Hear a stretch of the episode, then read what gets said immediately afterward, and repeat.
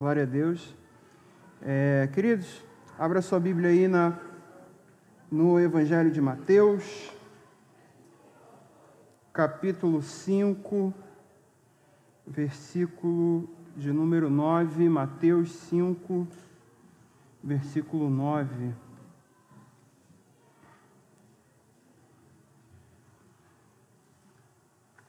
Assentados mesmo, versículo muito pequeno os irmãos é, já conhecem de cor.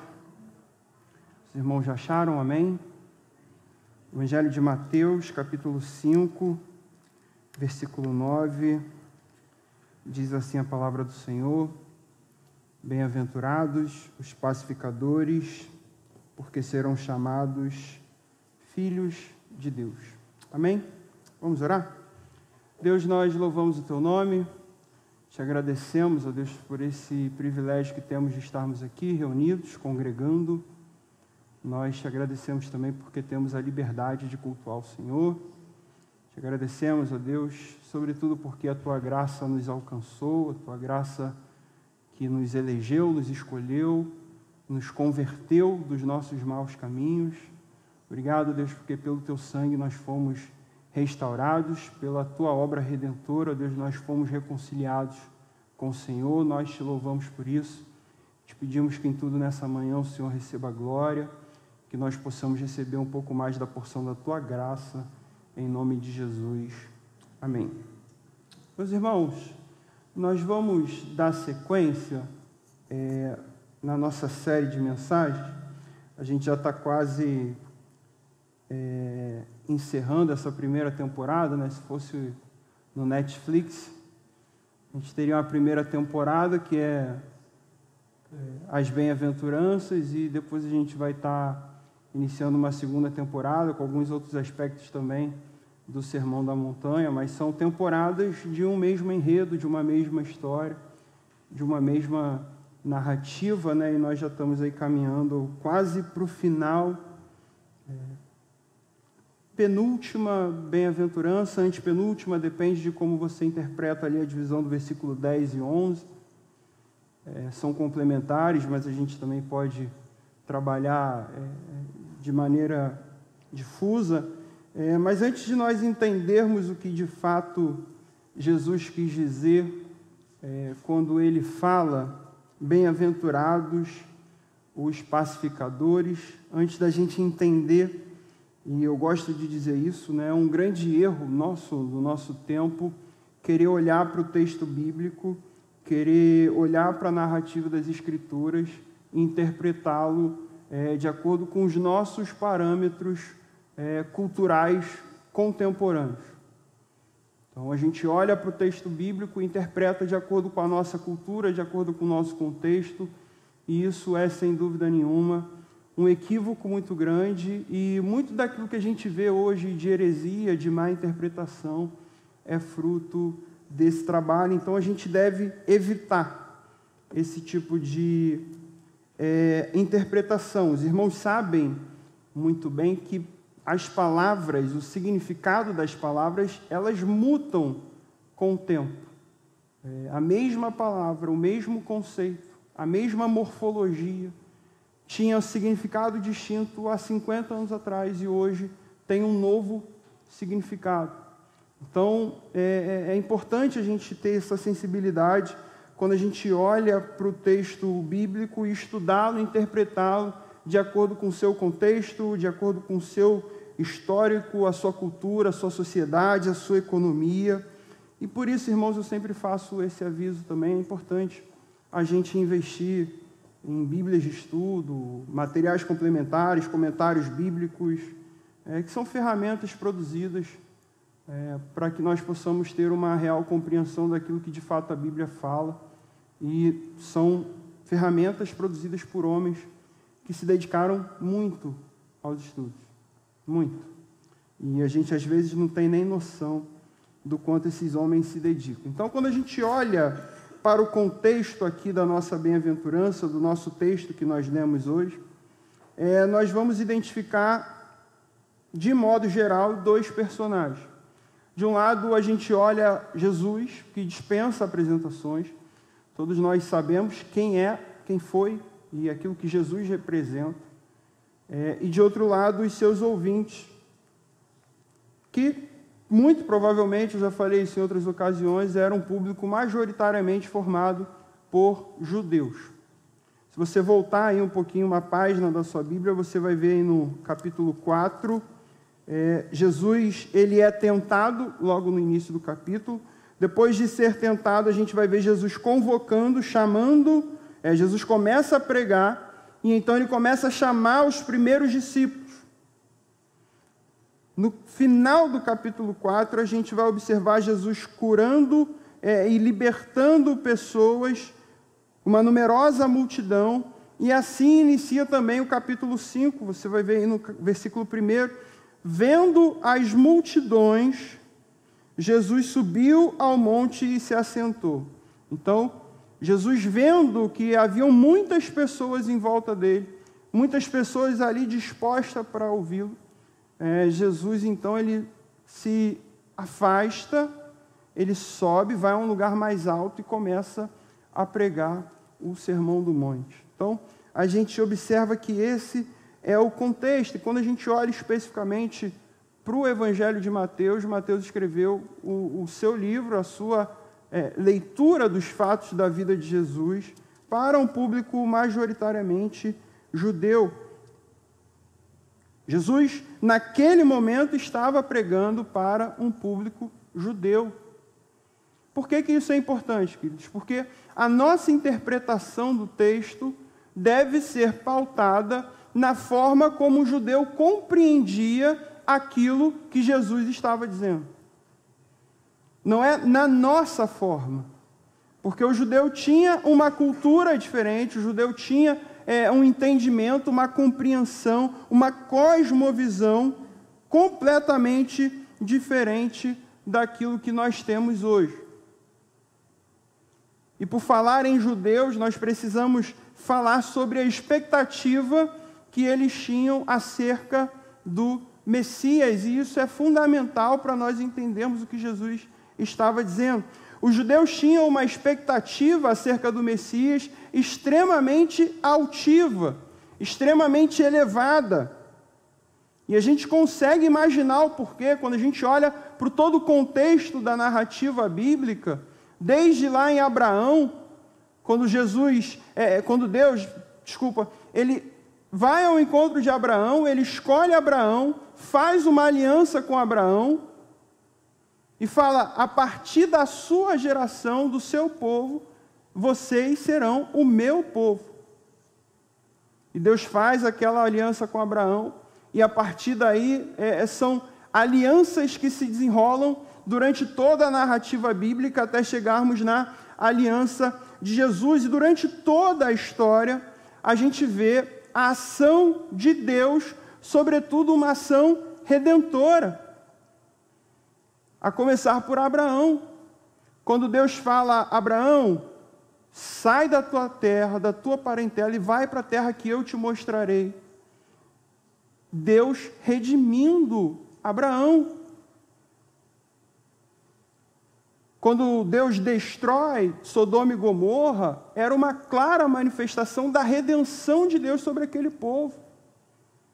E a gente pode ir além.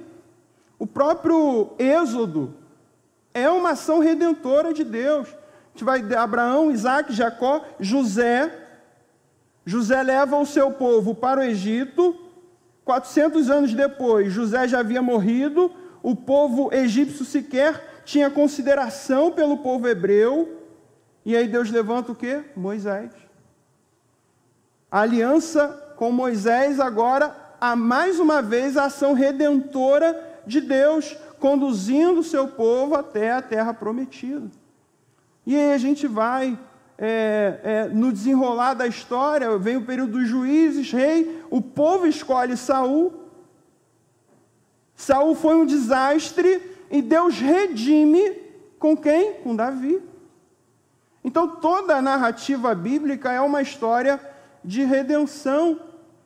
E por saberem que durante muito tempo, durante toda a sua história, aquele povo hebreu, aquele povo judeu, vivenciava vivenciou, presenciou grandes momentos de redenção, toda a expectativa que eles tinham acerca do Messias era uma expectativa extremamente grande.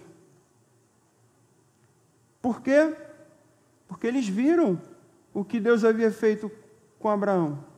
Eles viram o que Deus havia feito com José. Eles viram o que Deus havia feito com Moisés.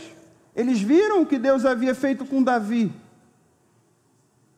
Então a expectativa deles acerca do Messias era muito grande.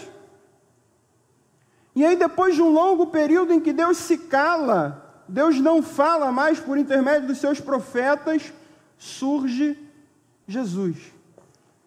Jesus encarna para uma nova aliança, e a expectativa que aquele povo tinha acerca do Messias era muito grande. Eles tinham uma expectativa extremamente alta, principalmente porque, pelo seu contexto, os judeus, naquele tempo de Jesus, viviam sob a opressão de um império romano. Sofriam com uma altíssima carga tributária. Hoje nós reclamamos com razão porque pagamos, eu pago 7,5%, tá, gente? Tem gente que paga 27,5%. Para a nossa carga tributária, que é elevadíssima, os judeus naquela época pagavam em média 55% de tudo aquilo que eles produziam para o Império Romano. Mais da metade da sua renda, da sua receita, era tomada pelo Império. Então eles viviam em profunda opressão. Aquilo que eles tinham, eles tinham medo de perder, não era deles de fato. A qualquer momento o imperador podia baixar um decreto e falar: olha, é meu. Não tinha Estado democrático de direito, não tinha propriedade privada. Bastava um decreto, uma palavra, e eles podiam perder tudo. E eles viviam nessa incerteza, nessa insegurança. Então, quando eles se lembravam daquilo que os profetas haviam anunciado acerca daquele que viria, do resgatador, do libertador, do redentor, do Messias, a expectativa deles era muito grande. A expectativa deles era muito alta. Eles tinham muita expectativa. Eles esperavam que fosse surgir um grande líder, um general, alguém extremamente militarista, alguém que fosse liderar um exército e aquele exército fosse destruir todas as forças daquele mundo e fosse estabelecer um reino onde os judeus governariam sobre todas as coisas. Alguém extremamente materialista, nacionalista, que viria para libertar aquele povo daquela opressão. E queridos, olha que interessante. Jesus frustrou todas as expectativas daquele povo judeu. Jesus frustra todas as nossas expectativas equivocadas sobre Ele. Porque Jesus não tem compromisso com a gente. Ele tem compromisso com a palavra dele. Ele é a própria palavra. E para esse tipo de indivíduo que tinha essa expectativa extremamente elevada, extremamente altiva, de que surgiria um general de guerra, um guerreiro forte, perito em armas, e aí a gente pode imaginar eles unindo, é, é, unindo todos os personagens bíblicos, a força de Sansão, com a inteligência de Salomão, com a característica de José, com não sei quem de Abraão, sabe? Vai remendando para fazer um cara perfeito, para fazer um, um super-herói, um vingador. O cara que comandasse o que unisse a, a, os Vingadores com a Liga da Justiça, de, de si e Marvel, tudo junto. Essa era a expectativa daquele povo judeu. E aí Jesus então surge, frustrando todas essas expectativas. E Jesus frustra esse povo, com uma frase muito simples. Um povo que tinha uma expectativa militarista, bélica. Jesus chega com uma mensagem de paz. Ele fala: Bem-aventurados os pacificadores, porque serão chamados filhos de Deus. Isso arrasou aquele povo. Isso destruiu aquele povo. Como pode? Por isso que aquele povo rejeitou. Como pode? O que esse cara está falando? Ele não pode chegar aqui e dizer que só vai ser filho de Deus quem for um pacificador. Ele não pode. E Jesus frustra. Mas o que será, queridos, que Jesus quis dizer com isso? Quando olhamos para esse texto, algumas palavras nos chamam a atenção.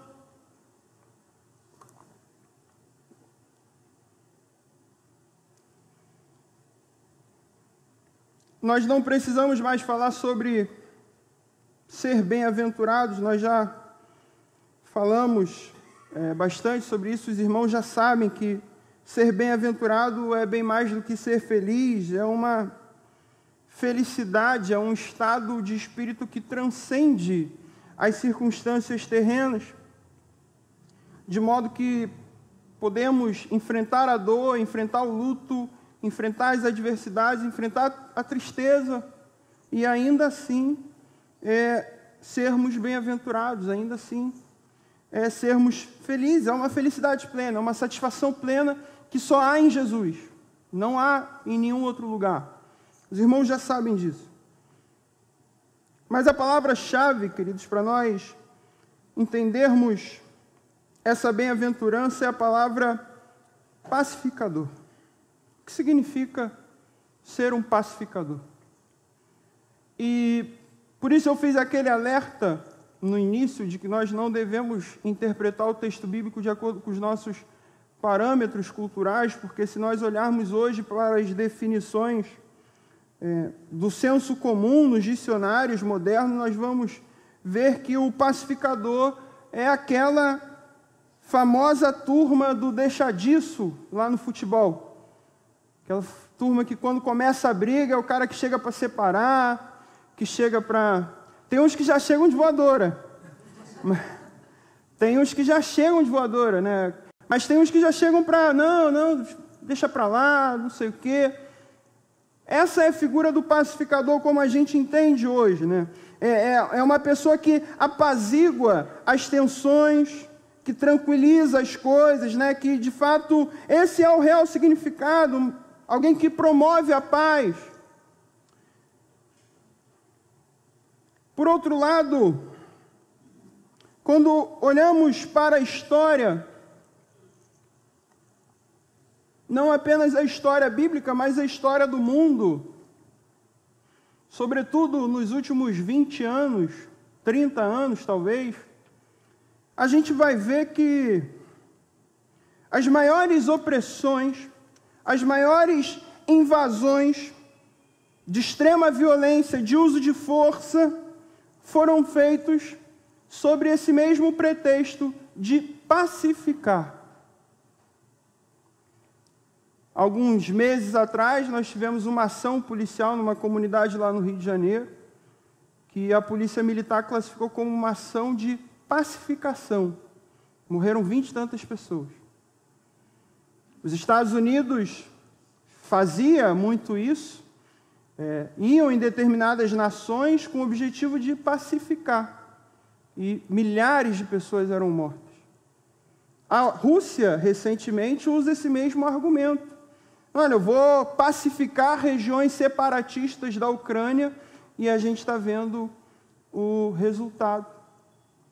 Então, essa ideia, esse conceito de pacificação que nós temos hoje, ele é extremamente perigoso. Depende muito de que lado a narrativa está, né?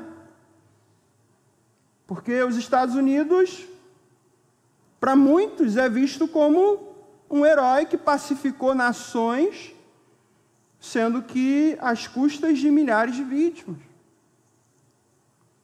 Percebam, queridos, são conceitos modernos que, se a gente traz para nosso contexto hoje, interpretar de acordo com aquilo que a gente entende, a gente pode fazer atrocidades, barbaridades, e ainda dizer que é um fundamento bíblico. E ainda dizer que está fazendo a vontade de Deus. Então, é extremamente contraditório aquilo que se entende por pacificação hoje. Se não for contraditório, é pelo menos paradoxal. A questão é que essa ideia humana de pacificação, via de regra, queridos, ela tende a promover ainda mais tensões, ainda mais conflitos, porque a nossa compreensão de paz, a nossa compreensão de pacificação, ela foi completamente corrompida pelo pecado que há em nós. O pecado afeta toda a nossa compreensão das coisas. O pecado afeta o nosso intelecto, o pecado afeta a nossa mente, nossas emoções, tudo, absolutamente tudo foi corrompido pelo pecado. E por isso não existe nada em nós que não precisa ser redimido por Cristo. E por isso, queridos, nós precisamos entender o que de fato significa ser um pacificador, não a partir da nossa mente, mas a partir da mente de Cristo. O que Cristo quis dizer com isso?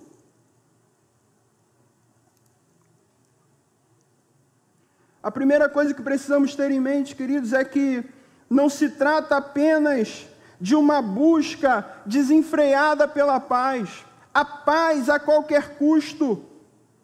Não se trata de buscar a paz a qualquer preço. Não se trata de buscar um mundo cor-de-rosa, um mundo perfeito, o um mundo dos ursinhos carinhosos. Que só tinha alegria, mas tinha ali um vilão, é o coração gelado. Eu via. Minha infância toda, me entreguei, né? Adorava, cantava musiquinha. Cadê? Não é desse mundo que a gente está falando, queridos. Porque até mesmo no desenho, se não tivesse a figura ali do coração gelado, talvez aquele desenho não fizesse tanto sucesso. Talvez aquele desenho não fosse tão legal, tão bom. Não era disso que Jesus estava falando. Jesus estava propondo algo muito mais profundo para o seu público. Jesus frustra os corações daquele povo que ansiavam por mais vitórias em guerras, ansiavam por um líder militar, ansiava por uma nova nação, uma verdadeira potência bélica, forte, imponente, amedrontadora. E Jesus chega com um discurso de paz, promoção de paz. E para entendermos, queridos, aquilo que Jesus realmente quis dizer, nós precisamos refletir teologicamente acerca de uma doutrina que é fundamental. É um dos pilares da religião cristã, é um dos pilares da nossa fé se tivermos uma compreensão errada acerca dessa doutrina, toda a nossa fé, querido, se torna equivocada. Toda a nossa fé não se sustenta. E uma fé com uma compreensão errada é uma fé falsa. E de que doutrina eu estou falando? A razão não só pelo qual existem as guerras, a violência, a opressão, mas também pela qual se usa de mais guerra, de mais violência, de mais opressão para se pacificar, a fim e por fim ali aos conflitos, é em última análise o pecado que há em nossos corações. Tiago fala isso lá no capítulo 4. De onde surgem as guerras? senão no que? Nos desejos do nosso coração.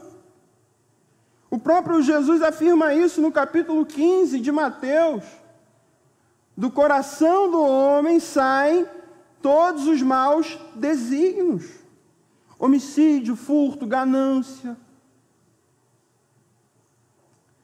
O grande problema seu, queridos, o grande problema meu, o grande problema do mundo, entendam isso.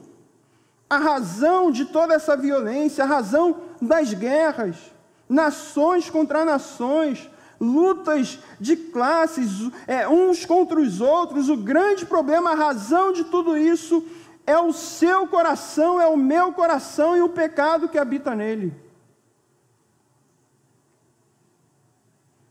Não se sinta melhor, queridos, do que esses homens que promovem as guerras hoje.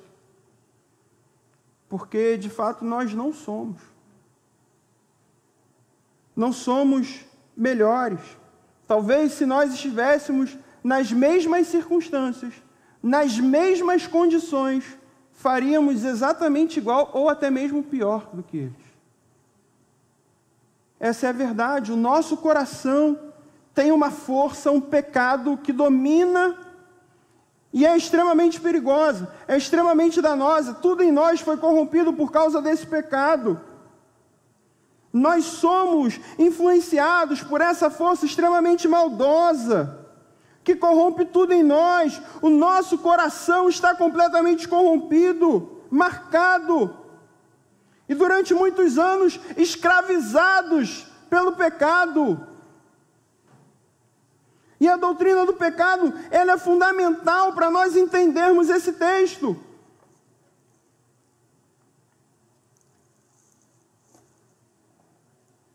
Em Gênesis 1, 27, um texto já que os irmãos sabem de cor, a Bíblia afirma que Deus nos criou conforme a imagem e sua semelhança. Então, Adão e Eva ali no jardim, no Éden, os únicos seres humanos com livre-arbítrio de fato, sem a afetação do pecado. Porque até então eles não tinham essa natureza pecaminosa, nós herdamos a partir da queda de Adão.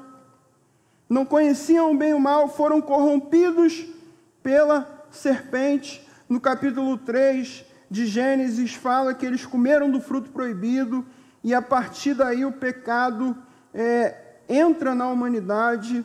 Esse evento fica conhecido como a queda do homem. E a Bíblia vai deixar claro para nós em Romanos 5,12. Paulo vai dizer que Adão era o representante universal da humanidade, por conta disso nós herdamos o pecado em nossa natureza. E a prova de que herdamos, nós lemos isso nos Salmos, Salmos, Salmo 51, o salmista é, é, vai dizer que é, ele afirma né, que nós nascemos na iniquidade, em pecado é, fui concebido. Então, todos nós passamos a ser vistos como pecadores, nós somos pecadores. O Salmo 14, o Salmo 53, ele se repetem, né? eles trazem a mesma ideia, a mesma narrativa. O salmista vai dizer, Davi deixa claro a nossa condição, a nossa nova, a nossa natureza. Ele afirma que todos pecaram, todos se extraviaram, não há quem faça o bem. E muito tempo depois o apóstolo Paulo vai repetir esse discurso. Paulo afirma no capítulo 3 da sua carta aos Romanos, dizendo que não há um justo sequer. Não há quem entenda, não há quem busca Deus, todos nós estávamos perdidos. E essa é, portanto, a nossa condição. Pecadores, desviados, perdidos, carentes da graça de Deus.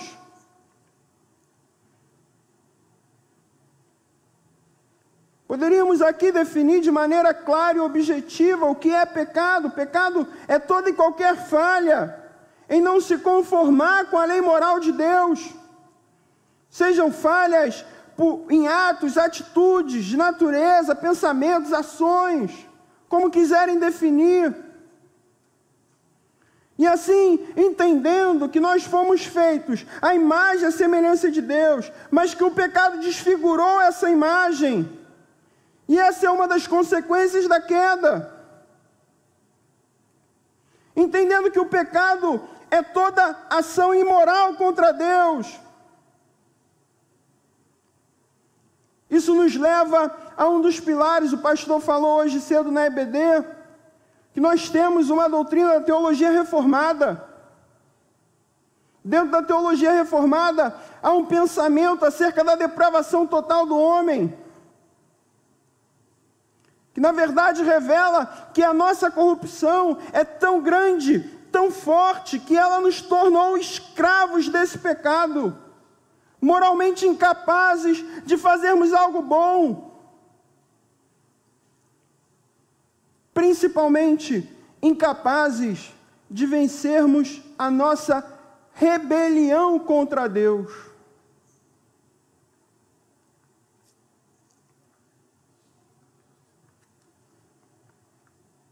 Mas o problema maior do pecado, queridos, não é a forma como ele afeta os nossos relacionamentos, O problema maior do pecado não é a forma como ele afeta o nosso comportamento, como ele afeta o nosso intelecto, como ele afeta as nossas emoções. O problema maior do pecado é a forma como ele nos coloca em guerra com Deus.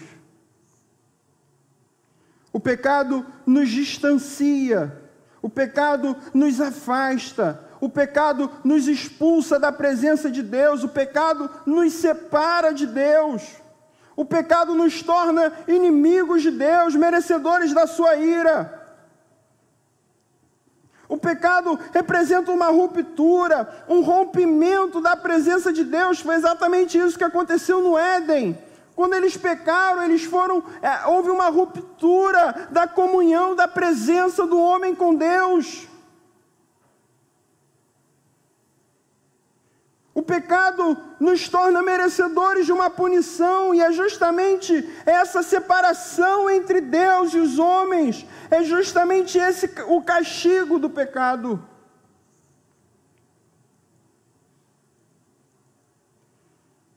O pecado nos coloca em guerra contra Deus. O pecado nos afasta.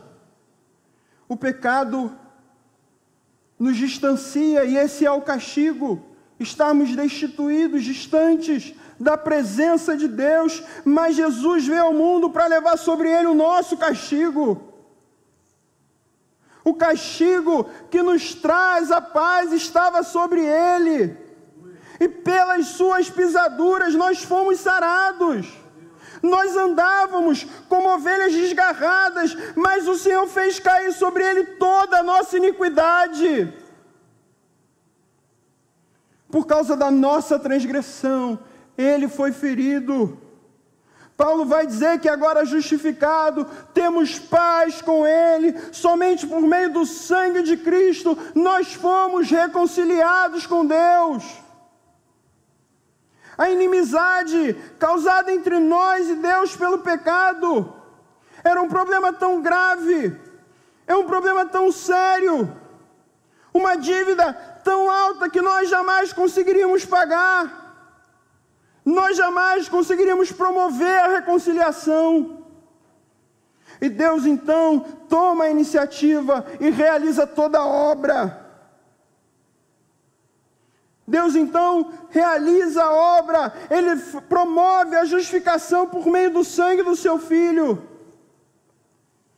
E nós então compreendemos o quão alto foi esse preço, o preço que foi pago para que os nossos pecados fossem perdoados.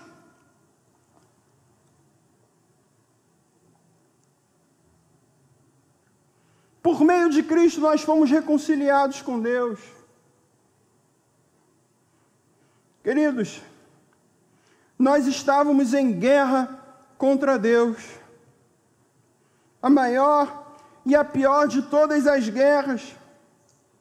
Nós não tínhamos a menor chance de vencermos. nós estávamos derrotados, estávamos perdidos, acuados, acovardados por causa do nosso pecado. Mas Deus enviou o seu filho para restabelecer a paz. E sabe como que ele pacifica essa relação sem nenhuma violência, sem nenhum tipo de arma, sem nenhum tipo de força, sem nenhum tipo de exército. Ele restabelece a paz somente com o seu sangue.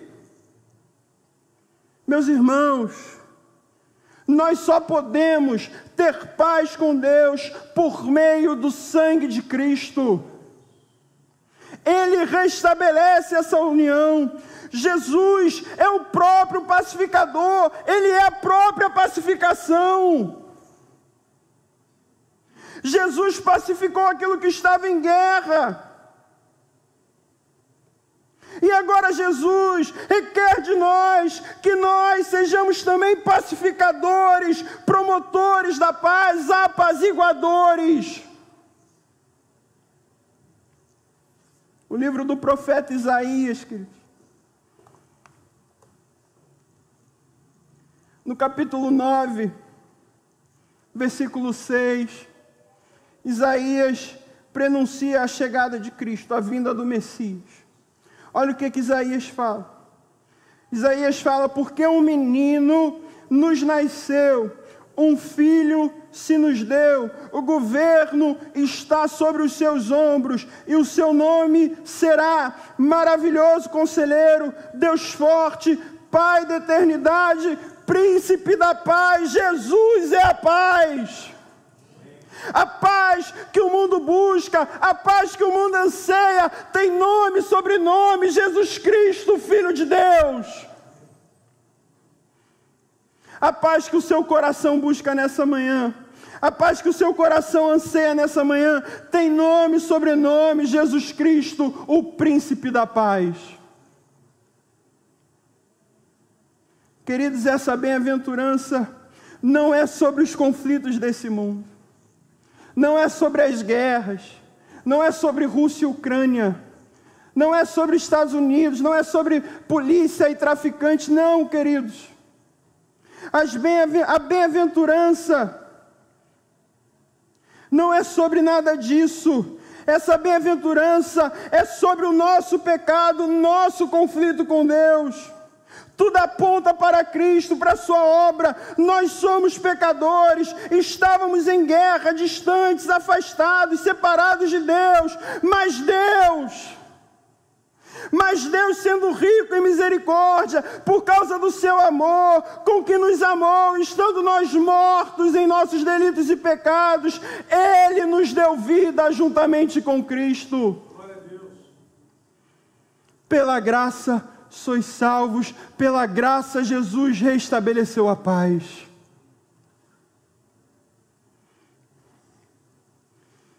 Querido,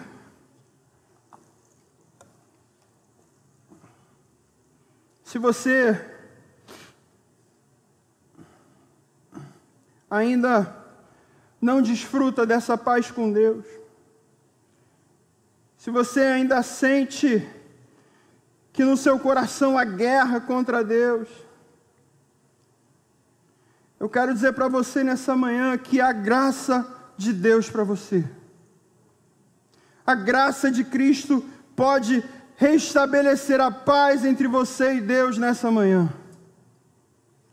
Sabe, queridos, quando Isaías descreve o Cristo no versículo 6 do capítulo 9, ele vai falando do que? Ele vai falando das características do Filho de Deus.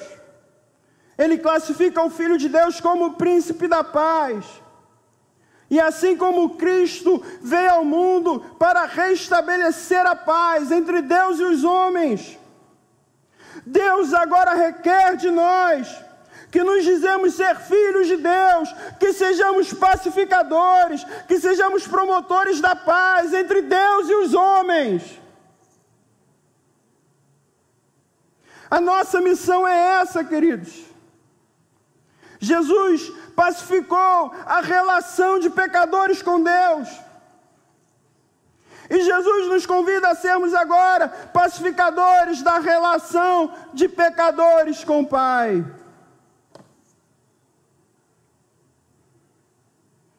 Bem-aventurados, queridos, os pacificadores, porque serão chamados filhos de Deus.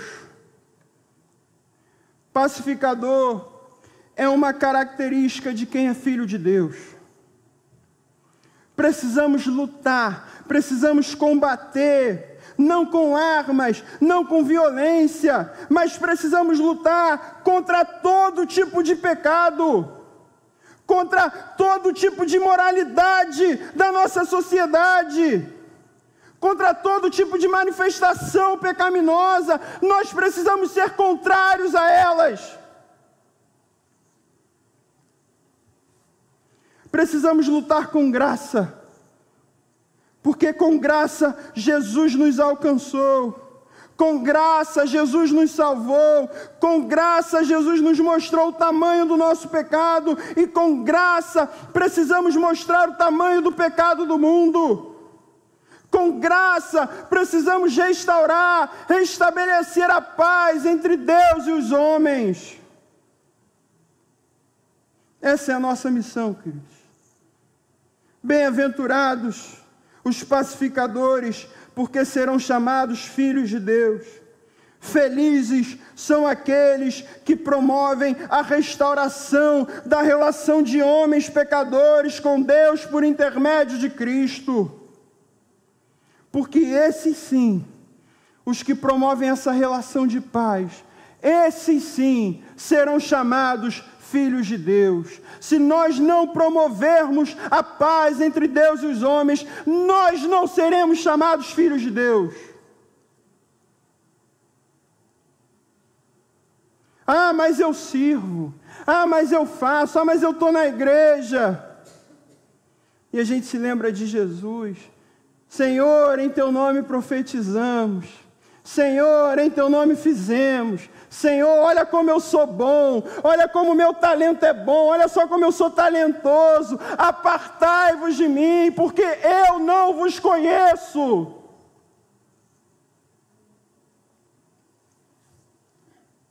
Ser um pacificador, queridos, é a marca de um filho de Deus. Que o Senhor nos abençoe e nos ajude nessa missão de sermos pacificadores em tempos de guerra. Vamos orar, queridos? Deus, nós clamamos, ó Deus, nessa manhã por tua misericórdia. Senhor, temos sido negligentes. Senhor, nos ajude nessa missão de sermos pacificadores, de homens com o Senhor por intermédio de Cristo com graça, com amor, com misericórdia, porque foi assim que o Senhor nos ensinou. Que o Senhor nos ajude, em nome de Jesus. Amém, Deus.